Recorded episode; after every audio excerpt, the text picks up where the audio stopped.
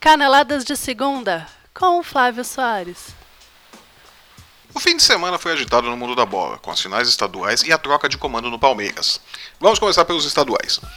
Em São Paulo, deu a lógica, e depois de uma goleada por 1 a 1 na Arena Itaquera, o Corinthians levou seu 28º título paulista, com uma apavorante boa exibição de Romero.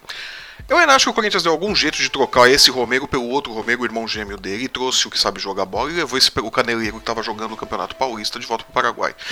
Eu só acho, porque não parecia o Romero que a gente conhece. De todo modo, a Ponte Preta lutou até o final e caiu de pé, levando para casa um muito digno vice-campeonato. Uma boa despedida para Potker, que agora vai desfilar os gramados da Série B vestindo a camisa do Internacional. Falando em Internacional, no gauchão não deu pro Colorado. O time comandado pelo técnico e dublê de ator Antônio Carlos Zago reconheceu a superioridade da equipe do Novo Hamburgo e tratou de fazer um lindo gol contra com o zagueiro Hernando. Danilo Fernandes bem que tentou evitar o tento, mas tudo que ele conseguiu foi mostrar que, apesar da recente cirurgia no pé, estava em condições de ser o melhor em campo, o que diz muito sobre esse internacional. No começo do segundo tempo, Rodrigo Dourado empatou para o time da capital, levando a partida para a decisão por pênaltis. Chance de glória para o goleiro Danilo Fernandes, que jogou no sacrifício, e que ao final do jogo declarou que não pôde testar o pé porque não fez nenhuma defesa.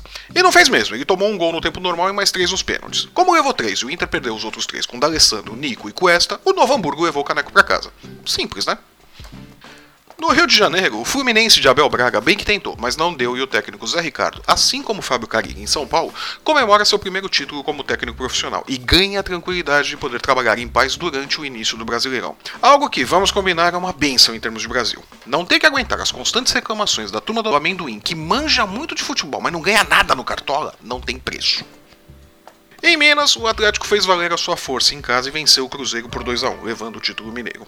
Ao final do jogo, o técnico Mano Menezes elogiou a atuação de seus comandados, que realmente fizeram uma boa partida, e disse tirar boas lições e mais um aprendizado dessa derrota. Eu honestamente não sei mais o que, que o Mano precisa aprender. Ele já perdeu a Copa do Brasil, já perdeu o Campeonato Brasileiro, já perdeu os Jogos Olímpicos, já perdeu Libertadores, mas tá faltando ele perder mais o quê pra ele parar de aprender e começar a ganhar? Eu não sei. no Paraná deu a lógica e a goleada de 0 a 0 imposta pelo Coritiba sobre o Atlético garantiu-lhe o título paranaense. A fase de Paulo Tuori não é boa e Vanderlei Luxemburgo já começou a procurar apartamento para alugar em Curitiba. Só tô avisando. O cara tá lá procurando. Em Santa Catarina, a reconstruída Chapecoense levou o catarinense para casa e eu acho que é cedo demais fazer piada com eles. Então, parabéns, Chape. Joia. Sorte na Libertadores.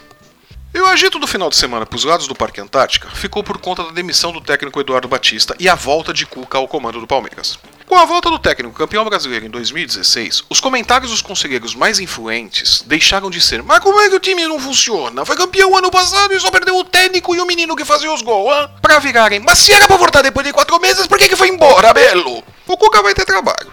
só que eu posso dizer. E no final de semana tem rodada de abertura do Campeonato Brasileiro. Eu volto no sábado com os meus comentários para a rodada. Eu sou Flávio Soares e essas foram as minhas caneladas de segunda para o site ganhador.com. Nos vemos na próxima.